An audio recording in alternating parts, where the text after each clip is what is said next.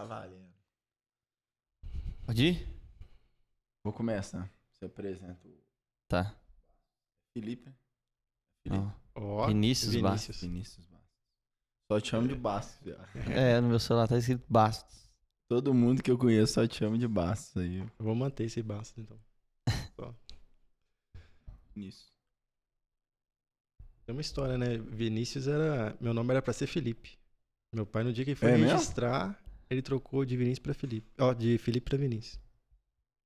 E eu chutei Felipe aqui agora. Eu acho que isso? Esse- Ah, por isso você achou que era isso, né? Não, eu fico assim de boa porque é sério, isso acontece direto. Muita gente me Que chama isso? de Felipe sem saber essa história. Bizarro. Que isso, Felipe, sem base. Vou aceitar Felipe se quiser. Seu filho vai chamar Felipe, não? Essa é menina, Maria Alice. Ah, Ah, fosse menino. você pode começar aí. Gui. Começando mais um Falazado, oferecimento B-Rap, novamente. Com os chops do. Você pode pedir lá no Moreto. Marota voltou a entregar 24 horas aí, graças a Deus. Tinha um pessoal aí que tava pedindo muito. Ele tá entregando agora. Pessoalmente, de Pop 100. Exatamente. E hoje a gente recebe um convidado aqui muito especial. Os caras conhecer ele tem no mínimo. No mínimo 16 anos tem. Eu lembro que eu era novinho lá, começando a mexer no core, eu já vi a arte dele, as criações dele em vários lugares aí. E a gente já teve uma sociedade junto. Referência de criação aqui na região. Prazer, Vinícius Felipe Bastos. Tava contando aí do, do, do Felipe. né? Isso aí, galera. Muito obrigado pelo convite. Já quero começar pedindo desculpa pela minha memória. São muitos eventos. Se a gente for começar a falar dos eventos aqui, e É, dos não. produtores, das casas, dos shows, É, não, em eu não vou conseguir lembrar de nós- todos, não. Em específico a gente não vai falar não, que senão você vai deixar alguém pra trás aí com certeza. Foi... Mas foi Não, tipo, atrás isso que te ninguém, deu mais visibilidade? Foi, foram os eventos, você acha? Como designer? Ah, acho que sim. Acho que é entrega, né? Design é um, é uma galera que, que quanto mais rápido você entrega os, o serviço, mais Um visibilidade você vai ter. É. Com certeza. E, o, o, Vasco, como que começou assim essa, essa trajetória sua na criação? Você acha, desde sempre, você, desde novo, você já era voltado pra essa parte mais criativa? De onde que veio essa referência, assim, que você acha? Você me fez essa pergunta e eu achei ela difícil, mas eu tive que voltar muito lá atrás. Meu pai, ele era vendedor da Coca-Cola. Hum. E aí a Coca-Cola promovia entre os funcionários um concurso de, de desenho. Aham. E aí, nesse concurso de desenho, eu ficava lá em terceiro, regional, alguma coisa a nível nacional também. E aí a gente ganhava as bolas da Coca-Cola, bola da Sprite, todo mundo, muita gente deve ter ganhado essas, esses brindes aí. E aí, na escola também tinha as aulas de artes lá. E aí Uhum. a gente é sempre motivado pela, pelo feedback, né? Pela, pelo tapinha nas costas, parabéns pelo seu trabalho e tal. E aí foi uma matéria que eu dediquei bastante a fim de, dessas recompensas aí. E, e aí, profissionalmente, como que você acha que você começou assim? Como que migrei, né, pra... Velho, meus primos, eles... Eu tive dois primos que foram os primeiros computadores aí da época, né? E aí a gente tinha aquela... Naquela época, aquela internet de escada. Aham. A gente virava madrugada Não, lá. Tava acessando- lembrando disso hoje, velho, do barulhinho. barulhinho maldito. Barulhinho maldito, velho. Caía direto a internet. E aí eu entrava nos sites dos provedores de internet. E aí eu ficava encantado, assim, com os banners e tal, com, com o próprio site. E aí eu Aham. comecei a procurar entender como que era desenvolvido aquele site. E aí foi ali que eu startei. Na época tinha um Lafayette, Lafanete, né? Tinha alguns Aham. sites de fotografia da cidade. Aí eu criei um Lafaweb também. Uma coisa assim. Aí, aí você começou foto, foto? É, é, meu pai ganhou também uma máquina digital. E aí na época poucas pessoas tinham. E aí a gente ia pra balada tirar foto da. Entrar na balada de graça também. Todo cara que mexe com festa já teve site de foto. Foi o começo, né? Foi, foi o princípio ali do cara É a baladeiro. entrada. Foi, é, Lalau. É. E aí. Não. O Valois, acho que o Lu também, né? É, todo, todo mundo, até eu, velho. Tinha um site Até você? Você teve Sim. também? Aí. chamava Super Foco. Super foda. É- Era um- uma franquia. Lá de Juiz de Fora. Ah, Aí depois a gente, é, a gente foi abrir um que chamava Off-Light, lá em Ouro Branco. Mas a foto era muito ruim, porque ficava bêbado, aí ficava tirando foto dos outros. A É. câmera era muito boa e salvava, porque senão... eu já usava um efeito tremido nas fotos mesmo. Eu falava que era Usava? efeito. As lâmpadas. Tipo, ah, enfim, ficava No mais come- colorido. No começo do Instagram era tudo meio zoado, né? Os filtros eram... Não, era, era horroroso. Era dia eu tava descendo o meu lá embaixo, nas últimas fotos lá, tava vendo os, os filtros e fala, pelo amor de Deus, como é que eu usava isso aqui? É, era feio. É, e aí daí eu tive os primeiros eventos, foi. Foi onde é uma igreja hoje. É né, mesmo? Lá na Milênio. Foi, qual? Foi o quê? Os primeiros eventos que eu fiz foram lá na Milênio, que. Sei. Ah, como é que foi? 2004, né? Mas como é que foi a primeira assim. arte assim mais comercial que você fez no na época você No- usava no Corel? site, né? Usava Photoshop. Você, já- você sempre usou Photoshop? Véi, Photoshop foi, foi bem no início, assim, fazia umas montagens e tal pra, Ah, tá. pra galera da escola, fazia camisa da escola, terceirão, Ah. entendeu? Terceirão, Aham. essas coisas.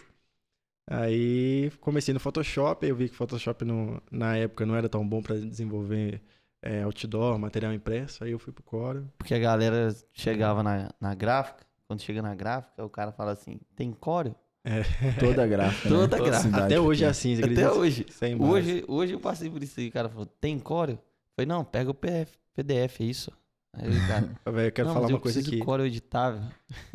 Quero falar uma coisa que eu faço no Canva e mando pra gráfica. Você tá zoando. Sério. Sério? Acho que é só, é só pra encher o saco da gráfica. é Sabe, o troco. É, é, o é o troco. O jogo. É, eu faço no Canva e mando pra gráfica. E o cara fala assim, não, me manda um material editável. Eu falo assim, não, é, tá aí o PDF, se você quiser. Você pode abrir no Core e tal, no Illustrator. Você vira aí. Ah, tá, que ele abre mesmo. Abre, É né? editável, tudo. Ainda é editável no, no Canva. E, no, e você consegue abrir o PDF no... Isso, eu, eu nunca consegui mexer no Canva direito. É Ah. O Canva deve estar Baixou? bem desenvolvido, né? Eu não sei, tem muito tempo que tá ganhando mercado. Ah, cada dia que passa, né? Cada dia que passa a aceitação do público é maior e tal. E eu, tecnicamente, trabalho muito com o Canva hoje. É? 80%. É mesmo? Sério mesmo? É. Que isso? É é porque é mais fácil, assim, questão de organização, questão de. é, vamos supor, você vai usar fotografia de banco de imagem, vídeo e tal.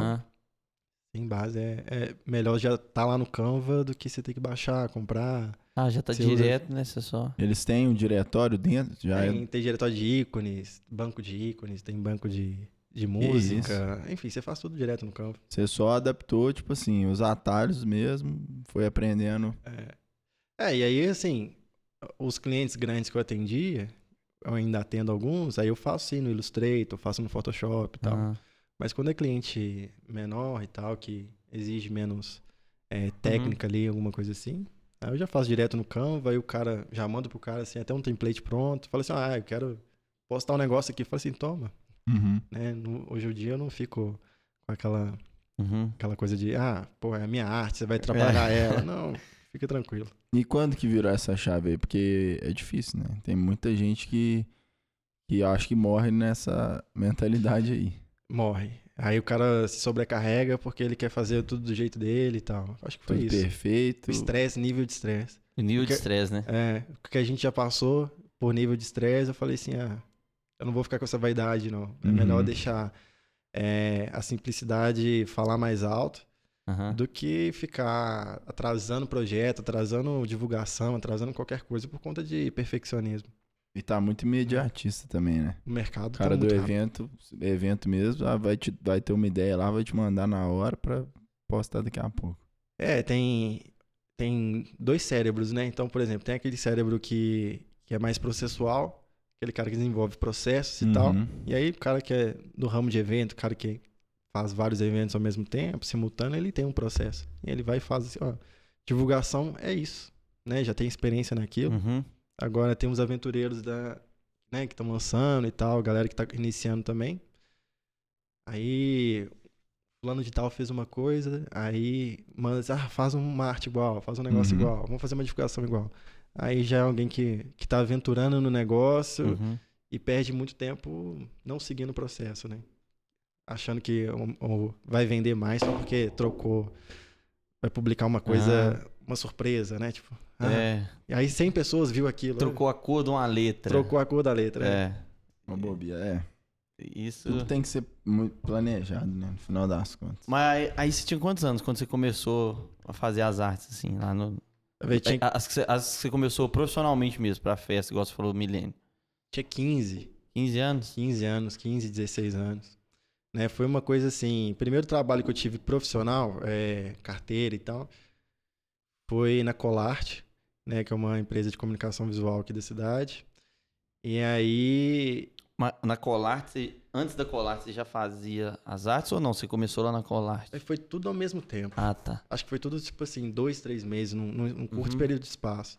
Né? Eu tinha acabado de ganhar um computador, e aí eu desenvolvi um material de, né, o site de fotos. Uhum. E aí no site de fotos já comecei a ter uns pedidos de, de arte.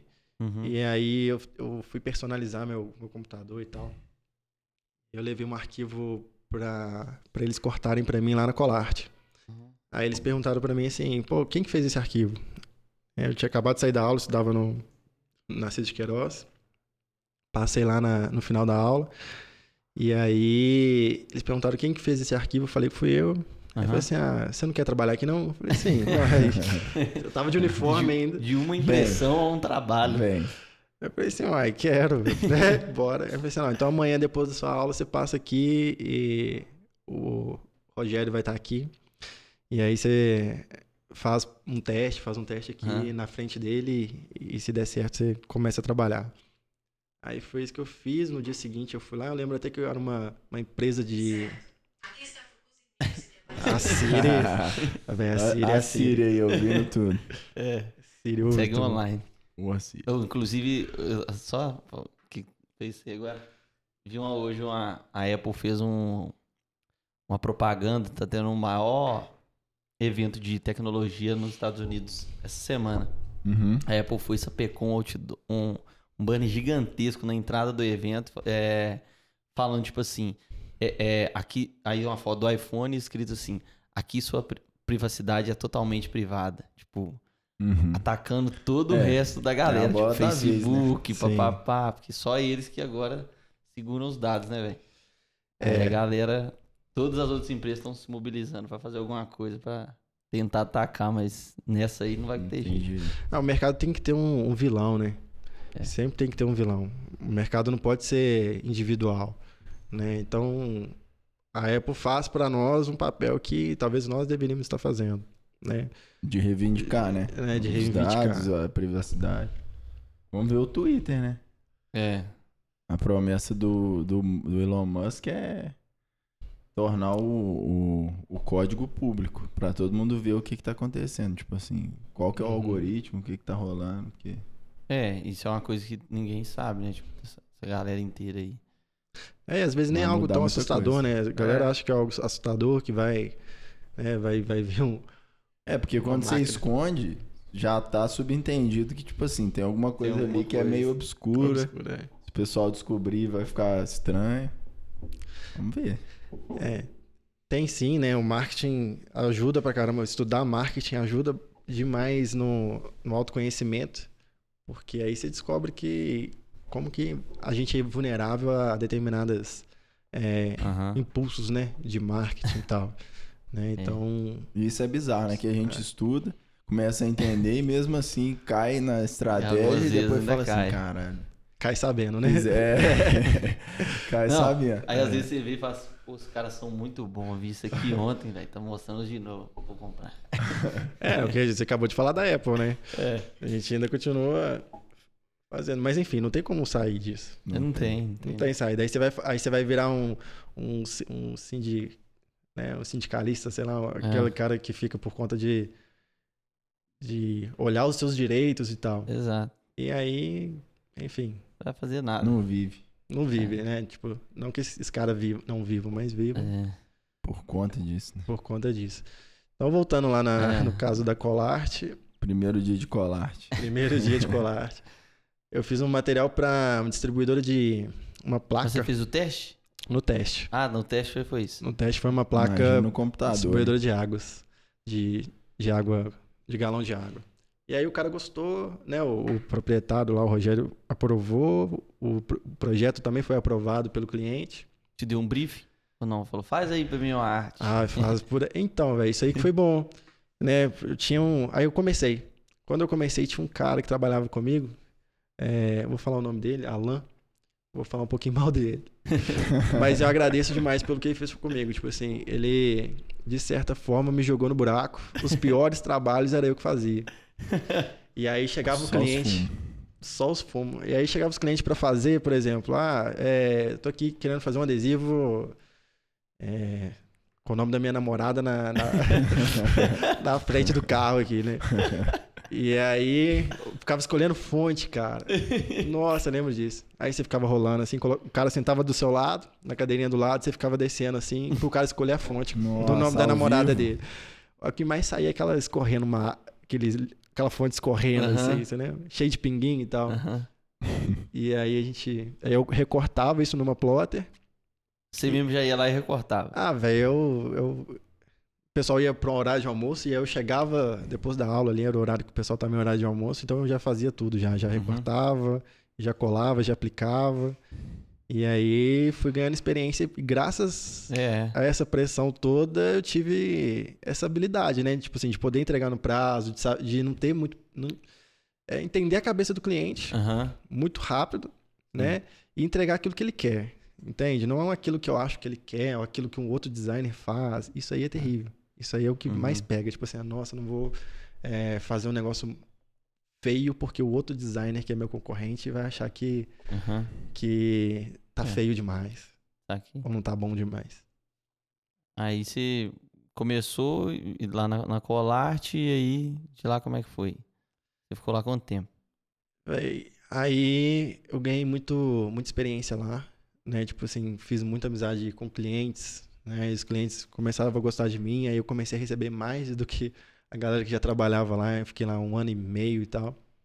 E aí foi muito rápido, assim, meu crescimento, porque eu- a galera ficou com medo de eu sair, Aham. né? Porque eu vi, eu ainda trabalhava com os eventos, aí começaram a vir os eventos, então eu saía de lá, à noite pegava os eventos, alguma coisa assim. E aí, em determinado momento, eu saí e fui pro Banco do Brasil. Virada brusca. É. Foi, foi. Plot twist. É, aconteceu um negócio lá dentro, lá, eles mandaram todo mundo embora pra fazer uns acertos e tal. E aí eles iam me recontratar, eu falei assim, ah, já que você mandou embora, eu vou embora mesmo.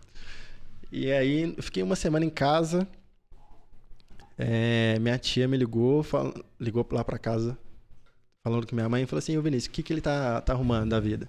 Aí minha mãe falou assim, ah, ele acabou de sair do negócio lá e tá trabalhando em casa. Fica jogando o dia inteiro lá no computador. Aí assim, ah, ele não quer trabalhar no Banco do Brasil, não? Eu falei assim, ah, vou ver com ele aqui. Aí a minha tia foi e falou assim, nesse, nesse telefonema, 9 horas da manhã. Eu falei assim, ó, se ele quiser, ele tem que ir lá em Sabará, hoje, 4 horas, tem uma entrevista pra ele. Eu nunca tinha, Caraca. nunca tinha ido em Sabará. Sabará. Foi sem base. Aí, aí, no susto, falei assim, ah, vou lá. Meu Aham. pai também tava de folga nesse dia. Meu pai falou assim, ah, vou lá com você então, vambora. E aí a gente foi, pegou, arrumou, pegou meu busão pra BH, chegou em BH procurando saber pra onde que pegava o ônibus pra Sabará, nunca tinha Aham. ido. No ônibus, é, a gente perguntou pro trocador onde ficava o banco. E a gente chegou lá, era 15 pras 4 Caramba. em Sabará. E aí entrei É na. longe? Hã? É longe? O Sabará é um bairro bem próximo ali de BH, dá uns 40 minutos e tal. Uhum. É, é próximo.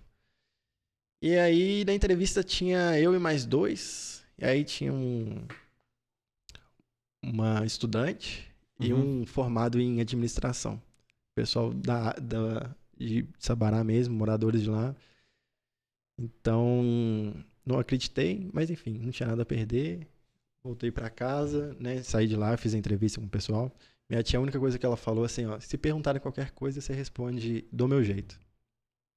E Uhum. aí eles perguntaram um monte de Do meu coisa, é, jeito. É, você mora onde? Eu falei assim, Conselheiro Lafayette. Mas como é que você vai vir pra cá? Eu falei assim, vou dar meu jeito.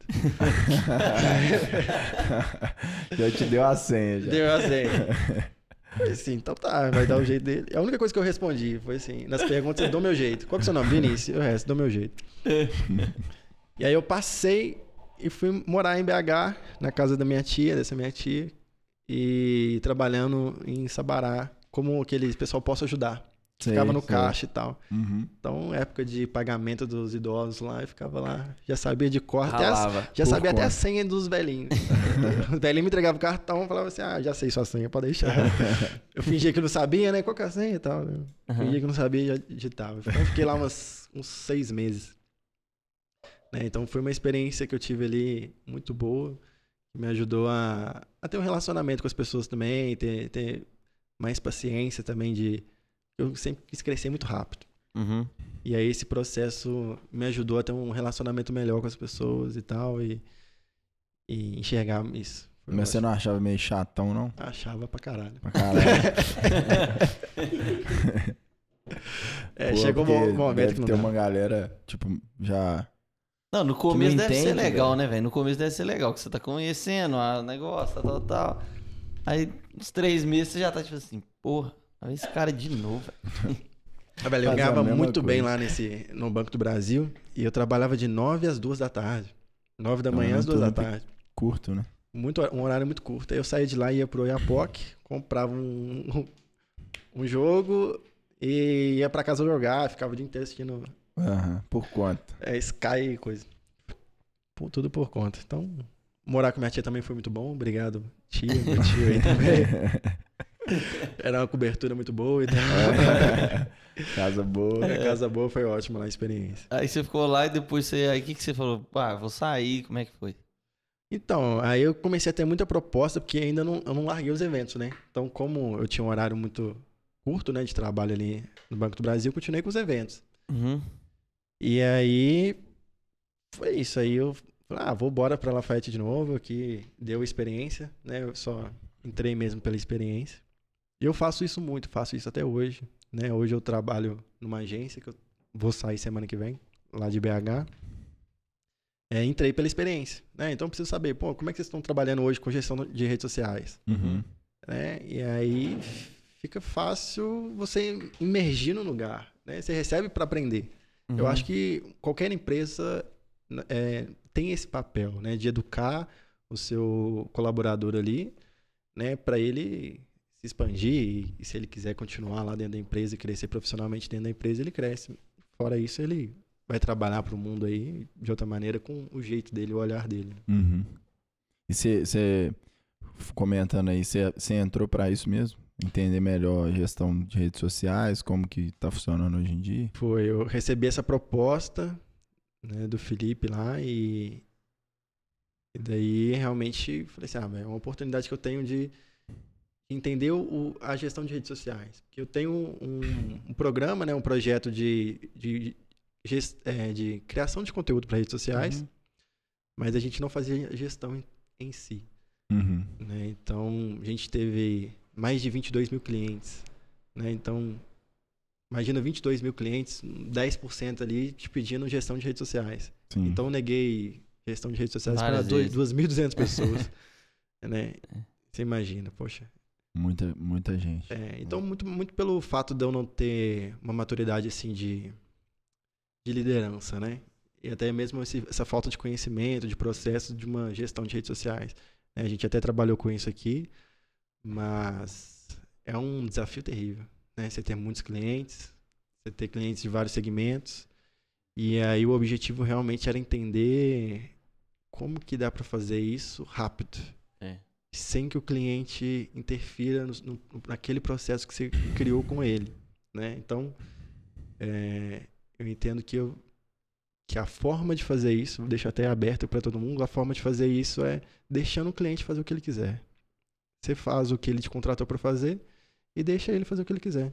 Se ele vai estragar o feed, ah, o feed, você tirou meu carrossel, você Uhum. tirou é, meu grid lá, o feed Uhum. tava bonitinho, a harmonia do meu feed, fazer o quê, né?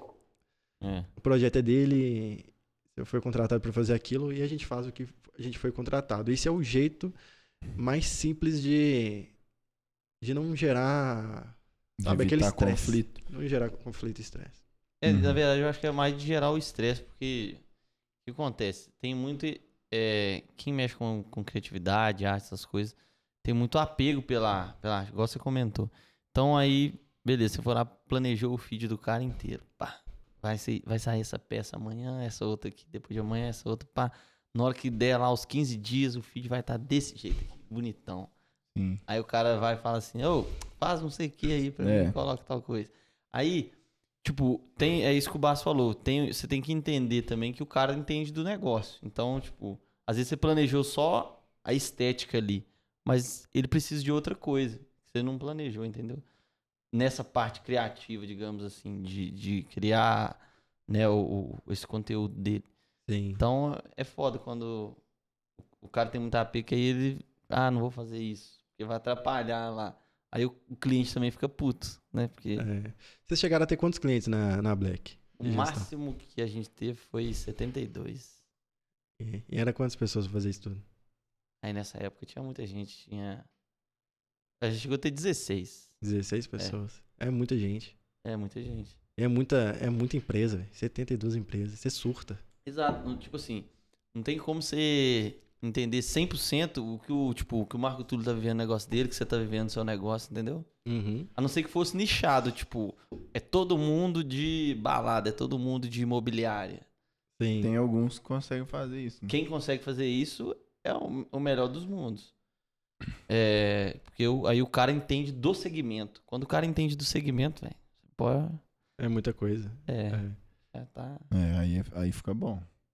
Já tá aí ele consegue te ajudar real. Exatamente. Um problema, um problema de um pode ser o do outro. que Você já resolveu, você vai ter a solução para aquele outro cara. Isso aí é foda. Eu, assim, eu vejo que esse negócio de agência com muitos clientes, isso não, não vinga, não. Não. Não tem jeito, porque a, a parte criativa, que é o que é uma agência contratada, ela vai acabando. Por quê? O cara vai automatizando processo, automatizando processo. Quanto mais se automatiza, mais a criatividade vai embora. Sim. E eu acredito que a criatividade ela, ela é mal interpretada nesse sentido. Que a criatividade é realmente o, é o processo. Né? Você não, não pensa, ah, é o processo criativo. É, Então, Uhum. qual- como que é o processo criativo? Né? E aí, a criatividade ela é um processo que você vai lá, ah, vou fazer uma busca de referência. Uhum. Né? Eu tenho um conceito. Claro que eu fiz faculdade, né? Eu fiz- É. Inclusive, eu sou formado em é, design gráfico. Tem um briefing.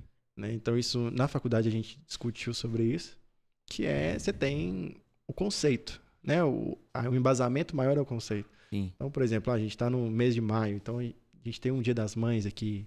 Então, vamos focar aqui no, É isso. no Dia das Mães, na promoção do Dia das Mães, vamos focar num- nessa função, né? Então, a gente tem um conceito, Dia das Mães, e a gente trabalha tudo em cima desse conceito e pronto. E aí, qual que é o projeto do, de- do mês de junho? Conceito. E aí trabalha, busca referência daquilo e, e desenvolve. É isso. E aí, depois que você saiu do banco, você voltou. E aí. Voltei e fui trabalhando de suporte de quatro à meia-noite. Zoeira. Trabalhando de... na Marechal.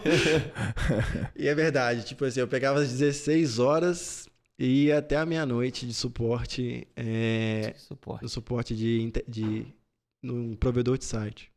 Provedor de site. É, na Marechal Floriano aqui, inclusive. Que isso. Mas, mas E o que, que você fazia lá? Ficava atendendo a galera? Ficava atendendo, tipo, erros de. Então, assim, ainda continuava com o meu computador, notebook do lado, Aham. ainda fazia as artes dos eventos. é, E fazia o atendimento de suporte quando algum site caía, saía do ar, confirmação de pagamento, alguma coisa desse sentido. Criação Entendi. de e-mail. Isso é vai surgindo aleatoriamente, né? Porque Aleatoriamente. Um ramo nada a ver com o outro. Acho que só na. na- Não, acho que sempre dá, dá para casar, né? Acho que a gente nunca vai atrair para nós aquilo que não tá dentro de nós. Uhum. né? Então, por exemplo, no caso da, do Banco do Brasil, né? então, como eu falei lá na Colarte, comecei a gerar, ter relacionamento com o cliente, muito próximo, ser paciente com o cliente, entender a necessidade dele e não é, ficar discutindo se o cara está me atrasando, está Aham. atrasando meu serviço ou não. Uhum. Acho que essa minha paciência me levou para o Banco do Brasil. banco. Então, ela me tirou do design, né, Uhum. da área ali, mas me levou para o Banco do Brasil. E aí, o LafaWeb que eu criei, o site lá, me levou para o portal. Então, a gente está sempre atraindo aquilo que a gente coloca para Vai dentro de nós. puxando. né? Uhum. É, É, é, aí você, você ficou quanto tempo no, no provedor? portal, acho que uns dois anos. No provedor? No provedor, é. Que isso? É porque aí depois eu tive um horário diferente. Eu comecei a Ah. trabalhar de meia-noite até umas 6 horas da manhã. E eu ia pra lá meia-noite e ficava lá trabalhando. Eu Virava- adorava trabalhar de madrugada. E também devia ter pouca demanda, ou não? Era muito pouca demanda. Era. Meia-noite às seis, É. quem vai reclamar? É, tinha galera pra conversar. Entrava no chat da UOL, ficava trocando ideia com o pessoal no chat da UOL, mas só e tinha isso. criando arte. E criando arte de eventos e tal, e fazer os projetos, a gente fica muito ocioso, né? Em determinado momento da nossa Quando que você resolveu fazer a faculdade que você fez? Design? Eu tinha um conceito que era o seguinte: é, Steve Jobs não formou em faculdade nenhuma. Uhum. Eu não- também não vou formar em faculdade nenhuma. Aí tinha essa visão. eu tinha essa visão. Mas em determinado momento eu falei assim: ah, não custa nada fazer uma, uma faculdade. Mais ou menos. Não custa nada fazer uma faculdade. É, vou. Vambora. E aí outro dia escutei do Mário Cortella, ele falando assim, que o filho dele virou pra ele e falou a mesma coisa. Falou eu não vou fazer faculdade porque o Steve Jobs não fez, não sei quem fez. Ele falou assim, Esse é o maior Eu argumento da atualidade corte, hoje. eu acho que eu vi esse corte. Não é? E aí eu- ele falou com o filho dele: olha, se você entrar no, em Harvard, que é onde os caras abandonaram a faculdade, você pode Você abandonar o tranquilo. Mas sair. primeiro entra em Harvard e depois você tem o direito de sair. né? Então, graças a Deus, eu fui lá e fiz a faculdade e, e dei aula lá. Na faculdade? É, não que eu dei aula, mas assim, sabia às vezes muito mais que os professores, porque eu tinha Uhum. mais vivência, Mais bagagem. né? mais bagagem. E isso é normal. É. né, para até mesmo um pedreiro, né, um cara, um auxiliar de, É. de construção, entrar num, numa engenharia civil. Então ele tem vivência, então eu, eu, tinha isso aí na Gerdau e eu era. Tinha três anos que eu tava na Gerdau, o professor ia falar um trem lá. Eu falava assim: não, não. Não é isso- misturar condiz, assim, não. não é isso aí, não. Aí o cara fala: não, então como é que é? Aí você explicava. E isso várias pessoas da minha sala faziam, porque todo mundo trabalhava. E às vezes o professor era o cara técnico ali e tudo. De Pô, deixa técnica eu- ele entendia pra caramba. Agora de. Na prática lá, o que, que a galera fazia é exatamente isso que você falou, de. É. Então, é, né, ainda bem que a gente tá falando isso, né? Porque às, às vezes o, o ouvinte aí acredita que vai entrar numa faculdade, fazer uma faculdade e, e vai saber, é, vai aprender muito. Hum. Vai aprender muito, mas cuidado com o que vai aprender também. né? Não entra achando que o diploma É, Acho que, na É. verdade, o diploma vai te levar a certos lugares. Mas talvez não o conhecimento que você vai ter lá dentro. Exato. né? Tive excelentes professores, história da arte. Tive vários professores É, excelentes. assim, eu lembro baixo uns livros dessa grossura aqui, ó. História da arte. eu acho que a faculdade direto. é muito também sobre é, aprender a se relacionar no, no mundo. Tipo assim, é uma nova etapa, onde você já é meio que adulto, tá tendo que relacionar com outras pessoas, meio que num nível quase que igual ao do professor, que antes era tipo um pai dentro de sala. Então é meio que es- esse passo que você dá antes de se tornar adulto mesmo. Mas em relação a, a conhecimento e tal, Sim. você tem que se esforçar mesmo individualmente, porque não vai te É. catapultar pro mundo, tipo assim, agora voa. Eu acredito até que o próprio professor hoje, ele, ele tem um papel e, e eles têm esse hábito de ser mais humilde, né? De Uhum. reconhecer que ele não sabe. Ele tá ali para mostrar o caminho, apresentar o caminho. É, Né? Então, Exatamente. o caminho pode ter mudado durante esse percurso, mas ele tá ali para mostrar o caminho. Então, eu vejo muitos professores, eu tive muitos professores humildes também que reconhecia, né? Igual você, você Aham. acabou de dar um exemplo. mas aí você resolveu fazer. Mudou um pouco. Resolvi fazer e. Enfim, aí eu tive uma experiência lá. Engraçado que o evento nunca saía, velho. Eu fui trabalhar numa agência lá em BH que chamava. que chama Tarja Preta. Aham. E aí é uma agência também que trabalha com eventos. Aham. E aí eu fui. ele- eles publicaram lá, apareceu pra mim no anúncio, no Instagram, que tinha uma vaga de design. E aí eu fui e mandei assim, vocês precisam de mim. E mandei 10 artes, assim, que eu já tinha feito de evento. Excelente Não currículo. Envia o currículo, que é. Excelente isso. Fica a currículo. dica, jovem. É, aí eles me chamaram lá no dia seguinte, né, respondendo meu e-mail, gostamos do seu e-mail, Aham. muito direto. E aí, vem cá nos visitar e tal. E aí, fui lá trabalhar na... na- ficava na rádio, Uhum. fica, não sei se ainda fica.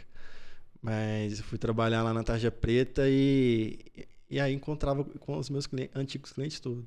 próprio é, Otacílio, Aham. um monte de gente que já atendia eles Uhum. lá dentro, lá, o Otimisa, eles trabalhavam pro Otimisa. De repente o Baião chegou lá e eu tava lá. E eu atendi o Baião em outro projeto, e o Baião chegou lá pra fazer um, uma presentation.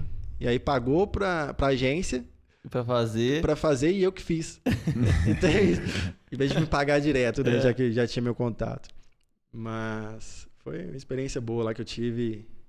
E aí eu também saí rapidinho, foi só realmente pra aprender. Mais uma vez, eu, eu acho que eu li um- isso no, no livro Segredos da Mente Milionária, né? Que o, que o cara vai, ele queria montar uma padaria. E aí ele foi trabalhar de, de auxiliar de faxina na padaria. né? E aí ele conversava com o padeiro, conversava com o caixa, conversava com todo mundo. E aí ele falou assim: Ah, não quero ter uma padaria, que não dá dinheiro porra nenhuma, eu tenho que acordar cedo pra caralho. não vale a pena. Mau negócio. É, mau negócio. Mas às vezes você ganha muita experiência vivendo na Com prática. certeza. É. Do que Com lendo certeza. e, e pesquisando. Nossa, esse negócio de ficar lendo e pesquisando vai te travar. É diferente de uma vivência. Não vai mostrar, às vezes, a realidade do negócio naquela situação, naquela cidade, naquele ambiente, né? Naquela realidade. Com certeza é uma, é uma dica boa. E a pessoa tentar trabalhar no, no ramo que ela quer empreender um- por um tempo é importante. Não, eu, eu acho isso massa. E- muita gente fala isso. Você pegar esses caras que estão gigantes aí, eles sempre falam isso. Tipo, o Flávio Augusto fala muito. Entra lá, velho. Às vezes você não vai receber nada, mas você vai entender do negócio se é aquilo ali mesmo. Se não é. E aí você ficou lá quanto tempo na Tarja Preta? Eu lembro da época da Tarja Preta. Essa época eu já te conhecia, mas você já fazia porrada de festa. Eu já tinha feito muita, muita coisa com você de festa. Já. Quando fazia festa novinho, o Baço fazia as artes lá. Acho que isso foi depois da inbox já, né? A tarja preta foi depois do inbox. Foi. Aí você fazia. Eu lembro que você fazia inbox. Você fazia a maioria das festas lá de Ouro Branco, as exposições. Eu lembro, isso é engraçado, porque o Léo fazia as exposições aqui, o Léo gostava de fazer as artes e tal, não sei o quê. Aí eu falava, "Ô, você tem que contratar o Baço, tem que contratar o Baço. A hora que você contratar o Baço, a- a- as artes da festa vão dar um padrão Melhorar. que vai todo mundo falar assim, que isso, velho? Que, que festa? Que festa é essa que esse cara tá fazendo? Outro padrão de festa. E é- eu lembro exatamente disso. Todo mundo depois começa a comentar, pô, olha aqui o nível da, da arte, não sei o quê. E aí quando, é quando eles mudam, né? O Baião e o Léo mudam pra começar a fazer com você. É, e isso eu já fazia de um monte, né, cara?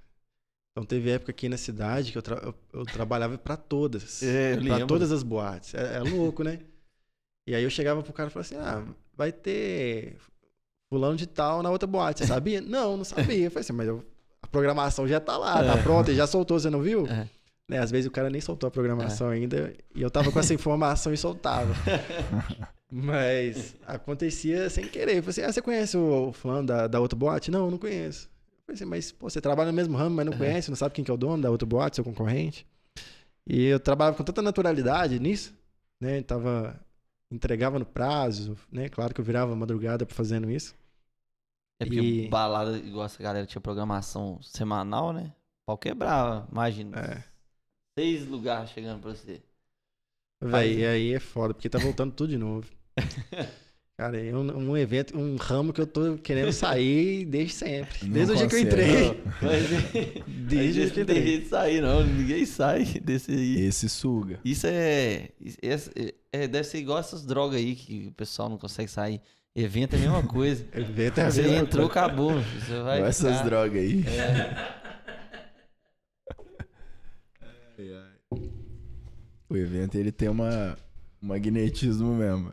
Qual evento que você fez assim que você lembra que foi muito grande? Que você fala assim, pô, esse daqui muita gente me procurou depois que eu fiz esse evento. Você lembra de algum? Nossa, não lembro. Né, por esse motivo, não. Mas fiz muitos eventos em BH e ali, e ali foi um start muito bom. né? Então, por exemplo, ah, vou falar de números aqui. Se eu recebi aqui em Lafayette 150 reais, lá em BH eu comecei a receber 1.500. Né? Tipo, Aham, sim, é. por causa de uma entrada. Né? Claro que a faculdade me ajudou nisso. sim. Né? E, enfim, mais uma vez, eu, tô, eu tava no lugar certo na hora certa. Né? Uhum, E aí eu atraí aquela, aquela, aquele, aquela coisa pra mim. uhum. Então o pessoal de BH começou a me procurar. E aí eu comecei a, a, tent- a testar valores. E Aham. fui aumentando até chegar no ponto que a galera pagava sem, Olha. sem reclamar, né? Aí você ficou assim, poxa, deveria ter feito isso antes. É, com certeza. E, e aí depois da tarja preta. Aí lá em BH ainda, junto com a Tarja Preta, ainda fazia outros eventos para Uhum. para produtores lá. Eu comecei a fazer é, Hangar 677. Comecei a fazer eventos assim para produtores que faziam no hangar. Aham. E aí o proprietário do hangar, que é do Léo Ziller, Pedro Lobo, e a turma lá do, da Secreto, é, começaram a dar valor, né? Pela entrega, pela qualidade, porque eu seguia muito a, Push, né? Aham. É. Eu nunca fui numa festa da Push, mas assim... É. Inclusive é, é legal falar, dos eventos que eu, que eu já produzi, eu fui em menos de 2%. né? Então, quando eu trabalhava para todas as, as baladas da, da cidade, eu só ia às 4 horas da manhã para receber. e aí cada semana era numa, assim. né? Saía de uma, ia para outra, e aí, bora, me acerta aí. Cara, em todas as baladas às quatro da manhã. É, não. você- Recebia na hora certa. Colheita feliz. Você desse colheita feliz. É. É. E aí, foi isso que foi acontecendo. E aí, é, em BH, fiz essa parceria com o Léo Ziller e tal. Comecei a produzir grandes eventos lá, inspirado no, no pessoal da Push, que fazia uns materiais incríveis e É. tal. A comunicação da Push é absurda. É. E aí eu ficava inspirando e até que eu consegui trabalhar com os caras junto, entende? Tipo assim, Aham. lançaram uma, uma festa, deixa. Sei lá, esqueci o nome da festa, deixa acontecer. E aí eu comecei a trabalhar junto com os caras da Push, eu falei assim, ah, agora tô bem demais da É. conta. E aí realmente veio o carnaval de BH, aquele boom do carnaval de BH, surtei. Aham. Tava com 14 eventos simultâneos. Não tem lógica trabalhar com 14 eventos simultâneos. É. É, enfim, o cara Mas solo? Sozinho? sozinho. Casa, Caralho. no computador e cheio de post-it assim na parede. E aí os caras me pediam uns trem, colo- colocava no post-it e falava assim, qual que eu faço primeiro? né? Qual que é mais urgente? E aí não teve como, eu surtei e abandonei o barco. Abandonei todo mundo. Falei assim, ó, toma aqui os materiais impressos, ó, os arquivos abertos, editáveis. Tchau. Desliguei meu celular e fiquei, sei lá, dois meses sem, sem contato. Aí os caras... Chutou real. Ah, chutei o balde, não tinha como. E na época eu já tava com design para mídias sociais, né, que Ah, era um tá. projeto. Inclusive que assim, foi inspirado dentro da Black 12, né? Com o Emerson lá, quando ele chegou a oferecer aquele pacotinho lá da, De arte. de arte da, de nutricionista, você lembra? Lembro. E ele chegou todo, todo, todo empolgadão e tal. Eu lembro que ele entrou na portinha e falou assim: pô, a gente comp- comprei um pacotinho aqui com 100 artes para nutricionista, paguei 100 reais, um real cada. Falei assim, caramba, gostei disso, hein? E aí, na hora que eu fui olhar, a gente olhava as artes, né? É. Você que aplicou a marca e tal, você que Foi. usou. Mas eu fui lá, entrei na pasta para saber como é que eram as artes. Era arte de outros fulanos que o cara É, tirou a marca e tirou a marca e ficava limpo. e ficava ali. Falei, ah, beleza, eu vou criar o meu. E eu fui criando e tal. Na época, trabalhava na Black ainda. É, E aí veio a história do Érico Rocha e tal, é. né? Com fórmula de lançamento e tal. E eu fiquei assim, pô, eu preciso lançar um produto digital, mas eu não gosto de aparecer, sou muito tímido e tal. Não vou fazer isso. Eu quero lançar só um produto digital e, e soltar. E eu comecei a ganhar, assim, é, credibilidade naquilo e acreditar naquele projeto. E aí eu saí da Black, foquei nesse projeto e já tinha os eventos. É, fui sorteio porque o projeto começou a dar certo. Né? Então o projeto começou a vender pouquinho, pouquinho. Né? Aí tem o, o lance do projeto que você fazia as artes. Demandava Explica aí o que que era. É, e Que ainda que você tinha que aplicar projeto? a fórmula.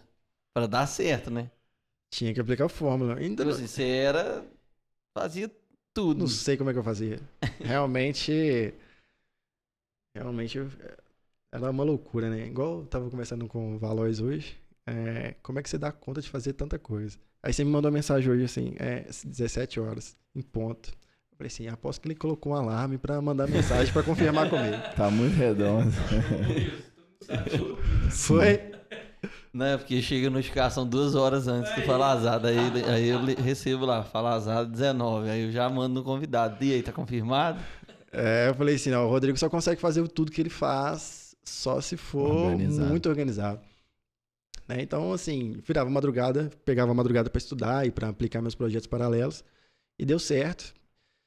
E aí, design para mídia começou a dar certo. E eu acreditei nele e abandonei os eventos, porque os eventos estavam me sugando demais. E é, é louco como é que o marketing digital é bem estruturado. Você consegue fazer muita grana sem, sem, sem muito esforço. Uhum. Né? Então, foi isso que aconteceu. Né? Eu entreguei os arquivos editáveis para todo mundo. Falei assim, tchau, não dou conta, tô com muito evento. E acho que eu não entreguei nenhum. Falei assim, realmente, ah, se não é para entregar um, não entrego nenhum. E aí a galera, realmente, eu fui indicando alguém assim, ó, toma os contatos dos designers que, que podem fazer para você e, e bora. E aí eu foquei no design para mídias e na, nesse primeiro mês, assim, eu fiz, sei lá, dois mil reais, reinvesti, fiz quatro mil, reinvesti no outro mês, fiz 12, reinvesti, fiz Esse é investimento em marketing digital? tudo em Facebook em, Ads, é. Em ads? Aí você mesmo que tava criando os anúncios. É, era muito fácil na época. É. Não Hoje é é igual diferente. hoje, né? É. Hoje, é, hoje é. É bom, né? Daqui a pouco eu vou falar sobre isso, mas o, eu investi esses 12, aí comecei a faturar 35. E aí eu reinvestia sempre 15. E aí mantinha a média ali de 45 mil reais por mês. Eu fui, paguei minha agência, comprei tudo à vista e foi. As coisas foram acontecendo, eu contratei um monte de gente, e criei um monte de, de segmento, de, né? Esses pacotes de conteúdo para vários segmentos. E isso foi dando certo, foi dando certo. E aí né, a gente chega num, num ponto que tinha muito produto, muito segmento e não dava conta de anunciar para todos eles. Né? Chegamos a investir mais É. de 70 mil reais por mês de, de Facebook Ads. Né? Tem Então, algum segmento que você fala assim, pô, esse aqui dava muito certo. aos, os top 3 era contabilidade, imobiliário e pet shop. Uhum. Por que que você imagina? Cara, o segmento de escritórios, eles têm mais essa demanda. Não sei porquê, mas Ah, será que é porque o conteúdo é muito parecido? É, acho que eles mundo? não são muito. Eles não são É. muito apegados à. à individualidade, né? Uhum. Acho que mesmo por trabalhar para várias empresas e aplicar o mesmo processo para várias empresas, talvez eles entenderam o nosso recado ali, que era simples, né? Era criar conteúdo para o negócio dele, para atrair pessoas para o Instagram dele, ele ter uma rede social movimentada, etc. Mas, mas, tipo assim, explica pra, por exemplo, tem, às vezes tem gente que tá ouvindo e não, não entende. Que, como que você. O que, que você fazia de fato? Tipo, eu tenho uma empresa, eu tenho um pet shop, por exemplo, que você deu exemplo. Aí eu tenho um pet shop, eu fui lá, vi seu, seu pack lá de imagens, comprei. Sim. Que- Aí o que, que acontecia? Qual que era o processo? É, você ia lá na, na nossa página de venda, Uhum. né, impactado por algum anúncio nosso. E aí você visualizava aquele material e entendia que é o seguinte, ó, você comprei, um- vou comprar várias, várias, vários conteúdos, a arte com a legenda, Uhum. é, ah, pago, tinha legenda ainda. tinha legenda, a gente entregava tudo pronto mesmo. É. E aí eu desenvolvi com com o Gabriel Reis, né, que trabalhou com vo- com vocês aqui Sei- também, sei. na Black. Desenvolvi com ele um sistema que aplicava a logo do cliente em todas as artes. Então, era um pacote Ah. de arte na época com 120 conteúdos. A gente entendia que, isso eu entendo até hoje, é, rede social é rede social. Então, nós, anunciantes, eh, falamos a palavra mídia social porque a gente usa ela como Aham. mídia, mas ela é uma rede social. Então, eu entendo que você, né, qualquer pessoa, né, empresário hoje aqui, que estiver escutando, tem que publicar um conteúdo de venda e um conteúdo humanizado. né? Aham. Pelo menos, sei lá, oito conteúdos humanizados e dois de venda, né? Uhum. Sobre o seu produto, etc. Então a gente desenvolveu um material com 120 publicações que era para durar um ano todo, né? Porque a gente entendia que o cara ia publicar duas fotos do produto, uma foto do produto, uma foto do vi um vídeo do produto, do Uhum. serviço e um- usar uma arte nossa. E aí o cara comprava essas 120 artes, a gente desenvolveu um sistema que aplicava a logo do cliente nas 120. Então ele entrava no sistema, baixava a arte, copiava a legenda que já estava pronta, né? Se quisesse mudar o telefone, alguma coisa assim. Ia lá e publicava. Coisa de, de um minuto ele fazia isso, escolhia lá o conteúdo que ele queria. E, e era isso, assim. Né? No início, pra você ter uma ideia, eu fiz o MVP. Aham. E o MVP era maravilhoso. Porque a gente. Todo MVP, ele é melhor do que o seu produto final. Né? Porque você vai dar seu sangue, ele tem que ser melhor do que o seu produto final. Você vai testar ali. né? né? Só que ele tem que ser mais barato que o seu produto final. É. Então, assim, é uma, uma dualidade grande. Mas você vai dar mais de você e menos do, do seu produto. Depois você vai dar mais do seu produto e menos de você. E aí que foi acontecendo que eu fiz o MVP, lancei isso no Mercado Livre. Hum? No início eu queria vender por 2.500 reais. Então, queria vender. Ah, pensei, ah, vou cobrar 20 reais por, por produto, por arte. Tá Tirando barato, em digamos consideração assim, Né? sua experiência como designer. né? né? É. É, tirando meu. Isso, eu falei assim, ah, hoje em dia eu cobro um 50, 100 reais por conteúdo. E aí eu vou cobrar 20 reais por conteúdo. Então, um pacote de 120 eu vou cobrar 2.400 reais ali. E aí não vendeu nenhum. Aí eu fui conversando com um amigo meu, ele falou assim, velho, você tá vendendo no Mercado Livre, no Mercado Livre tem que ser muito barato. Aham. Mercado Livre tudo barato. E aí eu fui e falei assim, não, beleza, eu vou abaixar esse trem. Vou baixar pra 997. Que é por causa do set do Érico Rocha lá. É. Aí não vendeu nenhum, e aí eu abaixei pra 257, não vendeu. Abaixei pra 97, não vendeu. Até eu vender por 27 reais. Caralho. Aí eu comecei de cem- 2.500 reais. 120, 120 e mais. 20 mais. Fui vender por 27 reais. E aí começou a vender bem. no volume, é. E aí, assim, a galera foi gostando e tal, fui pegando feedback, né? Tipo assim, o score aumenta muito dentro do Mercado Livre quanto mais Aham. vendas você tem, quanto mais é, comentários positivos, feedback positivo. E aí eu fui aplicando, eu aplicava manualmente a marca, igual você fazia ali Nossa. né? Comecei a aplicar manualmente a, a marca do cara, eu comecei a oferecer esse, isso de graça, né, pro cara comprar mesmo. Uhum. E aí começou a vender Nesse muito pack de 27. bem. esse pack de 20, 120 reais, de 27 reais. Putz. Então fazer um trabalho assim, realmente de 2.400 reais por 27 reais. É foda, né? Um salve pra turma dos 27 reais aí que comprou. Comprou barato, hein? É, então aí foi foi assim que eu comecei e aí depois eu fui aumentando, né? E eu descobri um um action dentro do Photoshop que aplica a marca em todas elas em, em um minuto, dois minutos. Uhum. E aí eu comecei a pegar a marca do cliente, aplicava o action no Photoshop e aplicava a marca direto.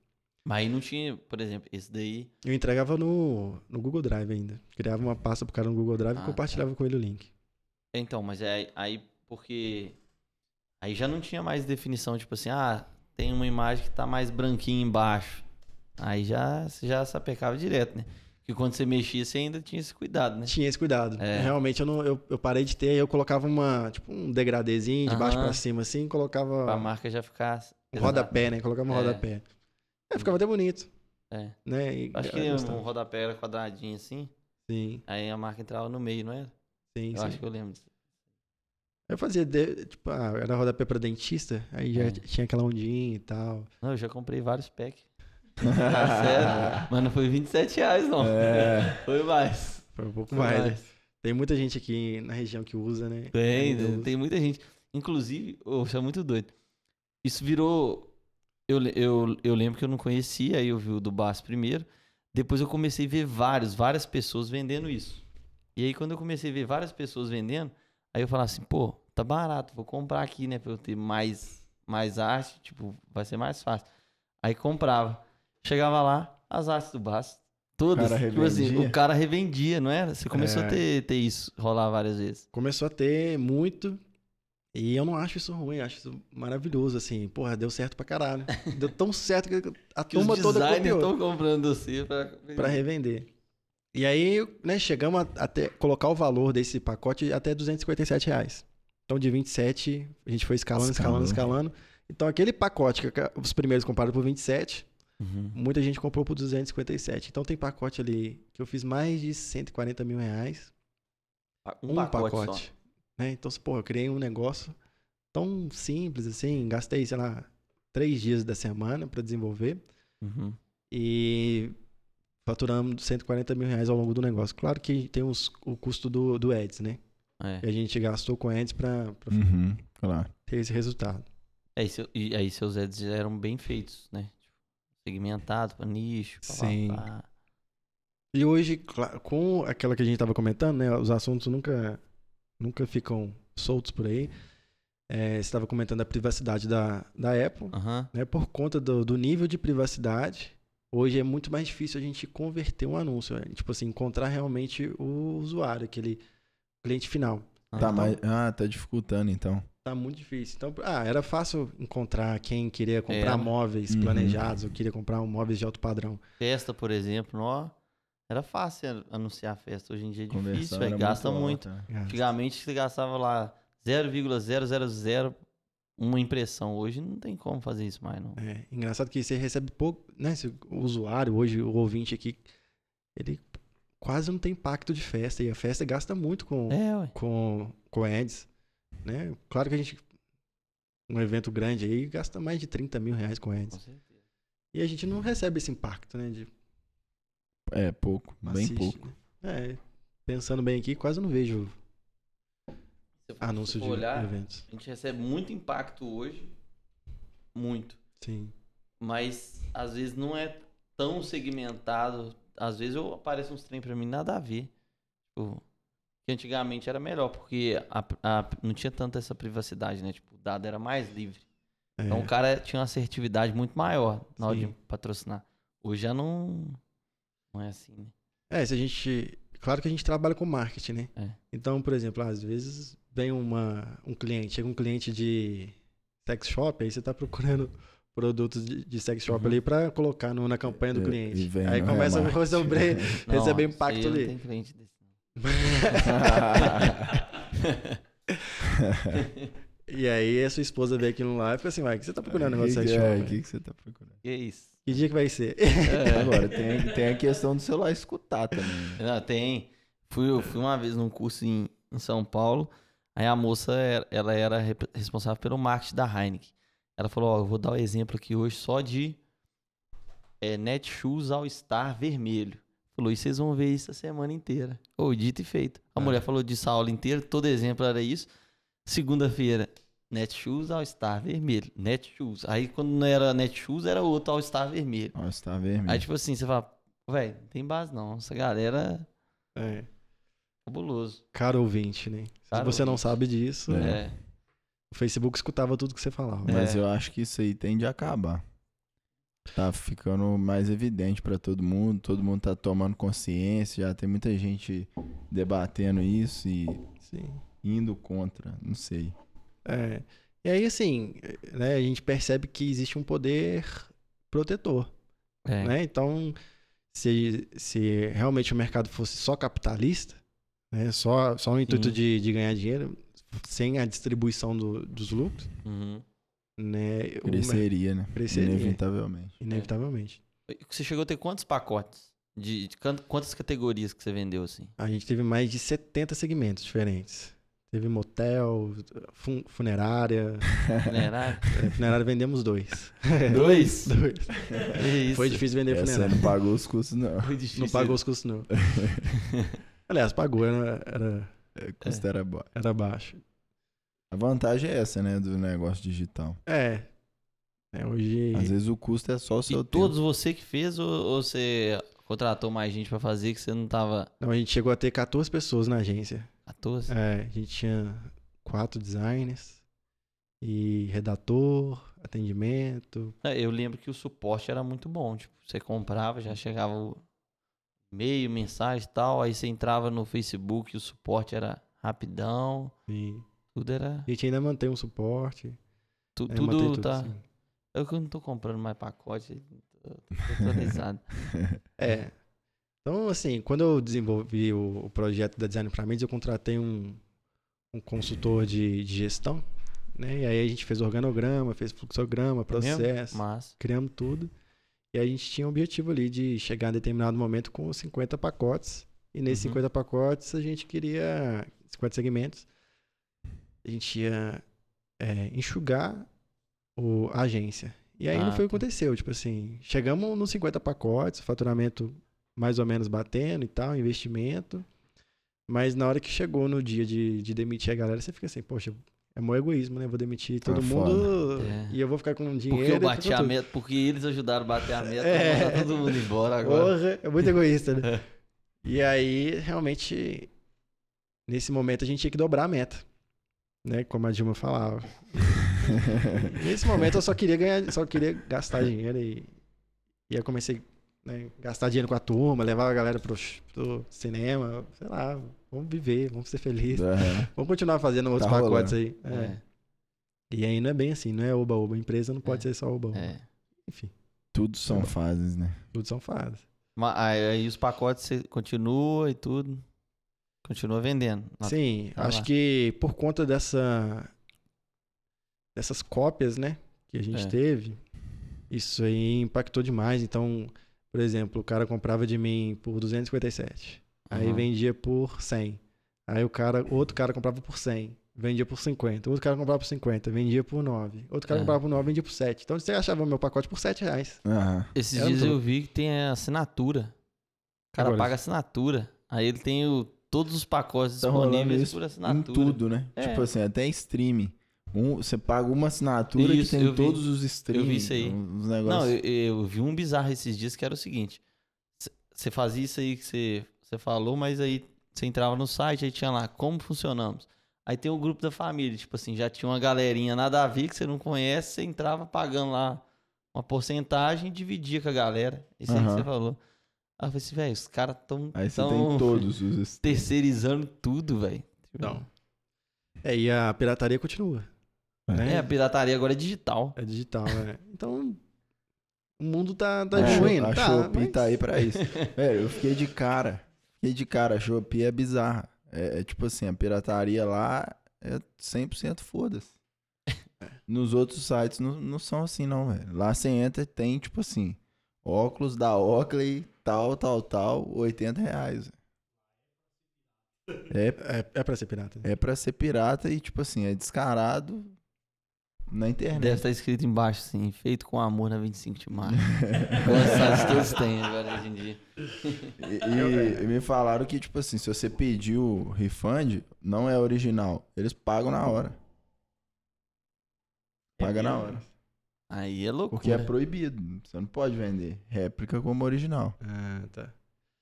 É complicado, né? Tipo assim, eu queria comprar um copo outro dia lá. E eu falei assim, pô, tem copo, o mesmo copo por 30 e por 200. Não sei qual que é o copo. é. E assim, É. eita. Assim, vou comprar o de 200, beleza. É o copo. Mas vai chegar aqui, mas é 200. Aí você, vou comprar o de 30, mais barato, mas vai chegar aqui não é o copo. Aí você E será se é o de 200? Será se é? Usa a mesma foto no anúncio. É. Aí, eu- aí a mãe, a Alexa me ensinou, ela é a rainha da Shopee. tem que olhar nos comentários se tem foto. Ah, entendi. Porque o anunciante pode excluir os comentários. Aham. Então quando eles excluem os, que- os que tem foto, Ah, é porque o porra, produto é muito ruim. Vai dar dica. Hum, Fica a saber. dica Aí, aí Valores. O Valores que é o, o rei da gastazada. Aí o dropship é isso, né? O dropship é. Eu, tava aqui com minha mãe hoje em casa. E ela foi e falou assim: olha, eu tava. Entrei numa loja chique pra caramba. Tinha medo de entrar nessa loja. E aí essa xícarazinha que eu te dei aqui outro dia tava 15 reais. E lá embaixo era 2 reais. Ó. A mesma xícara.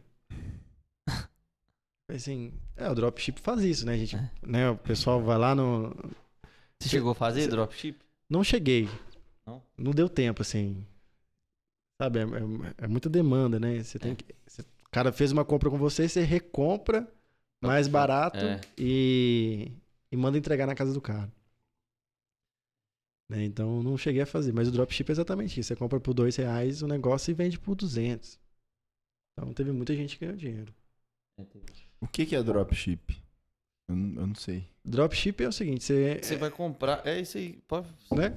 Então, por exemplo, é, o copo.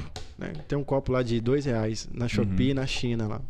Você cria uma, uma página, você cria um site e vende esse mesmo copo por 50 reais. Aham. né? Então, o cara comprou por com você por 50, você vai, pega os dados desse cara que, que comprou, endereço, tudo isso, e faz uma recompra, né? Você compra do fornecedor por dois reais e manda entregar na casa do cara. Então você faz isso. Aí Entendi. Você só faz a ponte. é, só faz a ponte. Aí agora tem uma plataforma que chama Shopify, que ela faz isso pra você, faz essa ponte pra você. Então, Entendi. você cria a loja, Essa aí ficou famosaça. manda tráfego, É. né? Você só faz o marketing, Então faz o marketing, né? Resumindo, você vai pegar o, Um o vendedor site do digital. Shopee. Que é o que a galera faz com a China desde sempre. né? É, Só que Exatamente. antes você tinha que ir lá, é. deixa eu ver o produto, coloca minha marca. Livre tem isso já. Compra internacional. Compra internacional. São vendedores É. diferentes do Mercado Livre, não são verificados em nada. Sim. Que você compra, aí ele fala, essa é a compra internacional. De 20 a 30 dias para você receber o produto. Eles fazem esse redirecionamento todo. É, o Valois é graduado no Mercado Livre. Ah, É, é nível 9. ele e formou na Universidade do Mercado Livre. Mercado livre pra todos, né? É.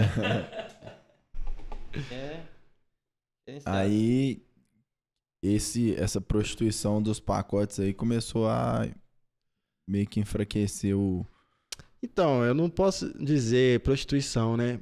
Porque realmente isso eleva a marca e, eu, e isso, assim, a marca da Design pra mim. Então tinha gente que lá, ah, beleza, eu comprei por 27 reais. Aí a pessoa pedia desculpa e fazia uma compra de 257 com a gente. Falei assim, poxa, eu vi aqui que vocês são o original. Ah, tá. Eu fui procurar Mas como saber. que o cara sabia? Porque cada arte nossa tinha escrito design pra mídias, tinha uma arroba lá, design pra mídias. Então, mesmo que o cara comprasse, nossa, ele, É. ele não tava nem aí em retirar a nossa marca lá é, eu e, já e comprei tal. várias vezes aí, aí que ele falou. E aí o cara ia pesquisar, quem lá. que é essa design pra mídias? E aí nosso suporte fazia atendimento de, de gente que comprou com outra pessoa. Né? E aí tinha que explicar, assim, não, pô, você comprou com outro cara, é a nossa arte, mas você comprou pirata. E aí vem o NFT, né? Justamente pra evitar isso, né? Você E tentar, aí a gente vai longe com essa conversa aqui. você tentar barrar essa, essa prostituição da, do. Na verdade, não é uma prostituição, essa réplica que eles estão fazendo do seu- Pirataria, pirataria. É, a pirataria lançou muitos artistas, né? É. Então, assim, muitos artistas compra- né, com a pirataria do CD, por exemplo, na- nas bancas e tal, promoveu muitos artistas. Então, É. eu não posso Não, achar isso ruim disso. acontece em todos os ramos. Tipo assim, é no, em todos os ramos. No ramo Sim. de roupas, é no ramo de móveis. Sim, É, é Sempre rápido, tem uma empresa lá pequenininha que vai, copia igualzinho e vende por um décimo do valor. É, eu tenho um, um amigo meu daqui, de Lafayette mesmo, ele foi pra China pra fazer catraca de moto. Ele queria lançar uma catraca. E aí ele levou o projeto pra China. Eles produziram lá, né? O, arrumou uma fábrica na China pra produzir. E passou pouco tempo, a China toda já tinha aquela catraca, aquele projeto. Então lá eles não têm. Levou pro covil do. do Não estão Gabriel. nem aí com o seu Do projeto. Viu, eu tenho uma novidade aqui, mas você não pode mostrar pra muita gente, não. Não foi isso. Não é bem assim. fudeu. É, logo isso. Aí, aí você falou que tá numa agência agora, aí como é que vê isso? Essa questão de você ir pra uma agência? Então foi justamente para ganhar know-how de, de gestão de redes sociais. Porque você é tentar que- expandir design pra mídias pra essa, essa parte também. Ah, eu preciso pagar o, o, o custo do, da, da, da turma, né? É. Então, tipo assim, os pacotes é ótimo. A gente vende e a gente tá lançando os pacotes por assinatura. e aí Ah, a gente tem. É. A gente vai e lança. Ah, conteúdo do, do mês, né? Igual eu tava falando de conceito. Uhum. Conceito do mês de maio. Então a gente lança. A gente tem cinco segmentos: farmácia, psicologia, contabilidade, eh, pet shop e imobiliário. Ah, tá. e Você pegou todos os que você tinha e falou assim: não, agora eu vou focar em cinco pra assinatura. Sim. Entendi. A gente pegou tipo o top 5 Aham. e falou: ah, vamos entregar conteúdo mensal para essa turma. Ó, top. E, e, e a gente sempre vai precisar de um, de um produto de maior valor. Sempre Hum. precisa, porque tem clientes de vários segmentos.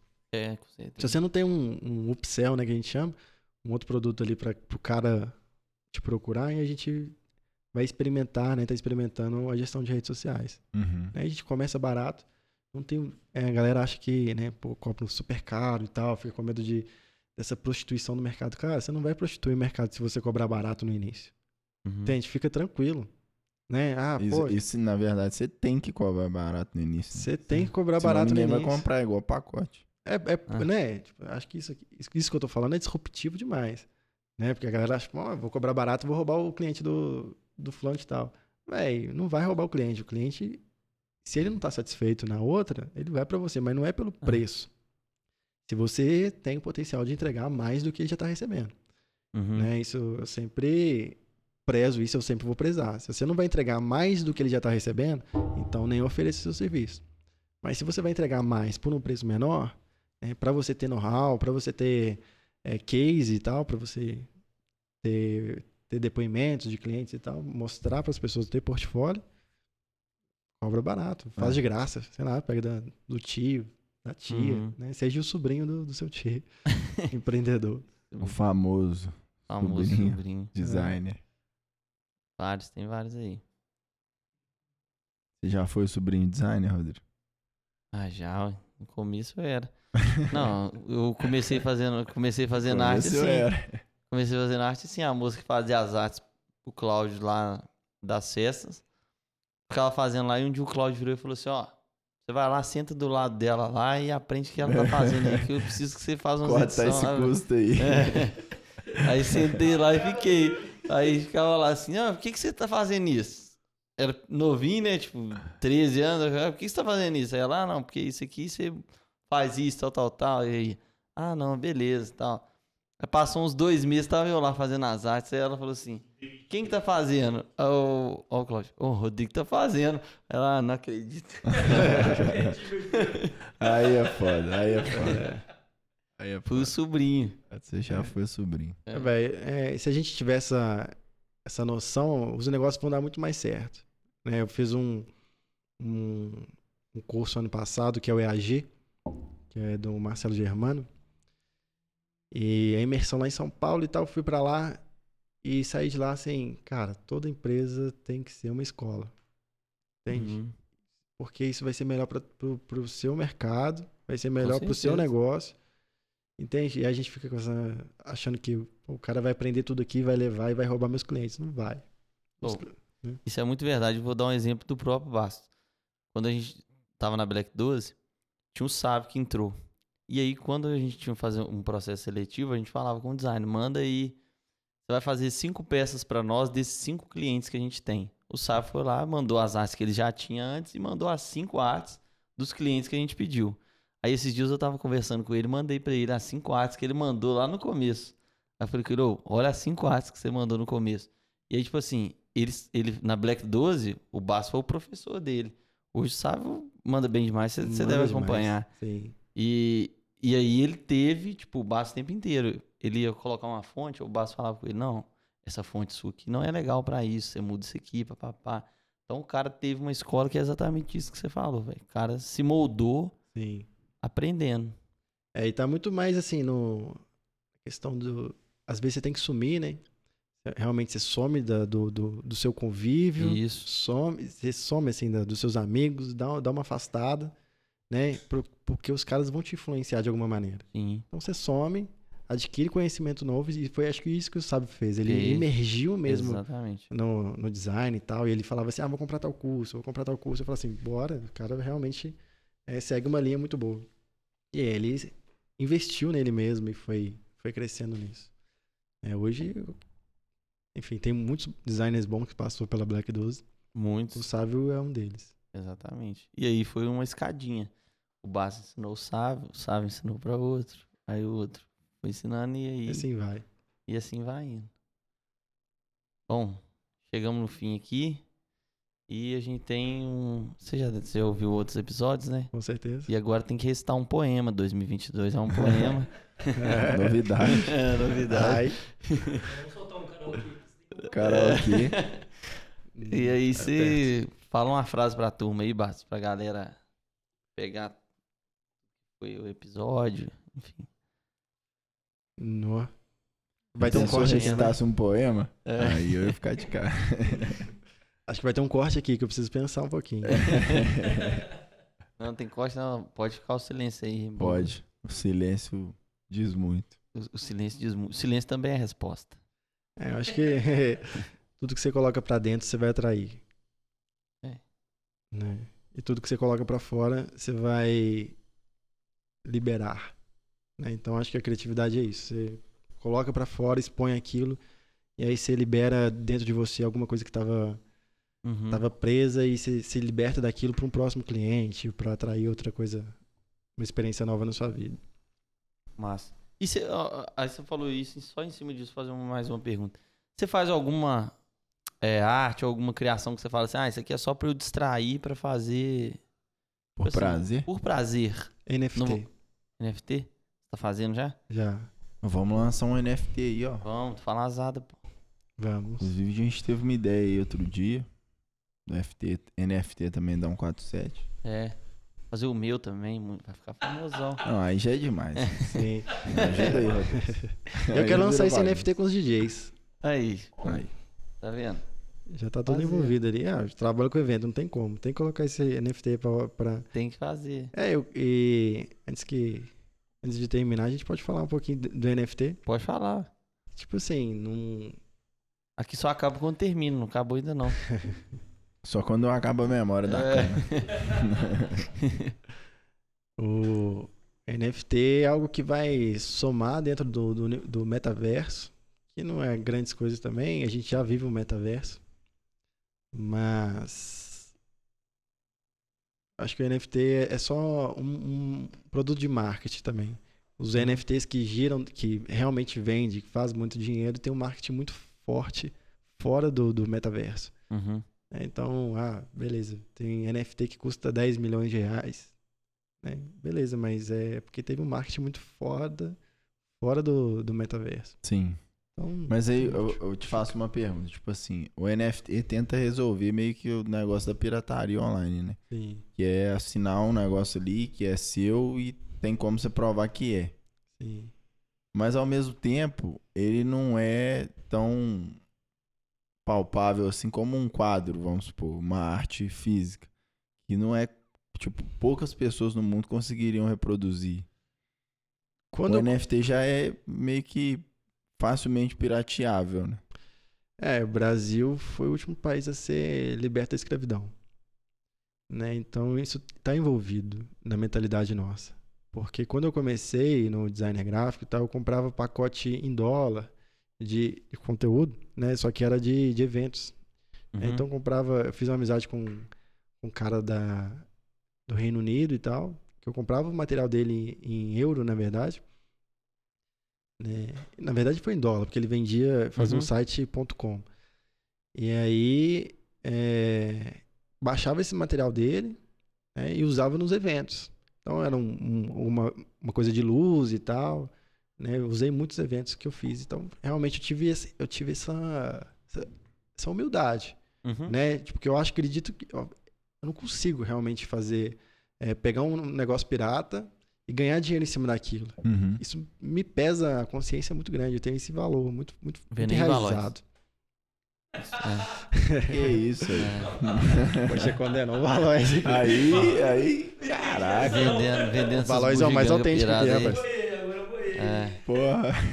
O Valois é o mais autêntico. Ele, É, ele cria os próprios. é, inspira muita gente. Mas aí nisso aí, é, o NFT funciona super bem nos outros países. É. No Brasil, não sei se vai virar tão é bem quanto no- é. lá fora. Tem, tem esse problema. o né? brasileiro. Então fica tranquilo, assim. Fica tranquilo pra você lançar um NFT, porque você consegue baixar o NFT com altíssima qualidade, tudo, e falar que é seu. Entende? Só que não tá na, na- no metaverso, dentro do O metaverso. problema é a cultura enxergar aquilo como seu, né? É, Não é você, porque você tem, mas é, todo mundo meio que pode ter também. Sim. E aí, vamos supor, é como se fosse um jogo, né? Uhum. Enfim, eu jogo, tenho jogado pouco. Mas é como se fosse um jogo digital, né? Você entra lá no jogo, esse jogo com vários multijogadores. E aí, ah, você vê lá o cara, ah, ele tem um- uma roupinha tal, tem uma arma diferente, tem isso, aquilo diferente e tal. Uhum. O metaverso é a mesma coisa. Você entra dentro do, do seu espaço. Né? E tem uns imóveis né, milionários do metaverso. Então você comprou um imóvel no metaverso. E aí dentro desse imóvel a pessoa visita seu imóvel, você deixa a pessoa visitar. E aí dentro desse imóvel você tem lá seus quadros, tem aquilo, tudo que você comprou. Uhum. Então é um- como se fosse um, um mundo real, Só que. só que dentro do metaverso. E você já tem alguma coisa lá no metaverso? Não, não tem. Só umas Nem criptozinhas. eu. Ah, acredito pra nós aqui ainda é muito caro, né? Tipo Deve assim, ser poxa, demais, né? né, quando a gente vai jogar multi, né, multijogadores, algum jogo é, online, a gente disputa com chinês. né? É. Disputa com, com o cara que compra aqu- aquele jogo online ali por Barato. Barato. muito barato, né? Às vezes é, é um euro pra ele, mas aquele um euro pra ele é, é 60 reais pra nós, por Uhum. conta dos impostos e tudo mais. Então é difícil competir com ainda lá fora com o metaverso. É. Só- a não Verdade, ser que você entra verdade. na cripto, né? Aí você começa Aí a comprar aí cripto, É, aí já é outro, outra parada. aí você vai É. comprar caro, porque você tá comprando em real também. Né? Então, no No final das contas Enfim. é caro. final das contas, você tem que estudar, né? É, afinal das contas, você tem que estudar muito. Não estudar. acho que você vai comprar cripto e ficar rico do nada, não. Que É. isso, nada é do nada. É, tem que estudar, tem que estudar. Tudo tem que Exatamente. estudar. Eu sou um cara, inclusive eu tava, eu tinha que falar isso, né? Se tivesse uma frase pra falar, Tem, pode falar outra aí. é, eu sou o cara que quando compro a televisão, eu leio o manual dela. Eu vou lá, abro o tópico do, do- pego um caderninho do manual, leio todos os tópicos e falo assim: ah, a televisão tem todas essas funções. Num É, dia que eu precisar, frase foi autêntica. É. no dia que eu precisar, eu vou saber que aquela televisão tem aquela função. Então, Ou ou, que ela não é tem tudo. também, né? que ela não tem. É, É. exatamente. Frase 100% autêntica. 100% autêntica. Não, eu queria salientar também que Você tinha lê, tempo. Rodrigo? Hã? Você lê também? Não, dependendo Manual? do manual eu leio. Por exemplo, o robozinho meu eu li lá, ué. Pra saber se ele realmente não, não caía de degrau, esse tipo de coisa, né? Passa Porque eles pano. falam que isso. Não, passa pano, passa mesmo. Passa. Passa. O Rodrigo leu o manual dele descobriu que ele não podia colocar nada em cima, né? É. Aí ele foi pra praia e tava servindo cerveja pra gente.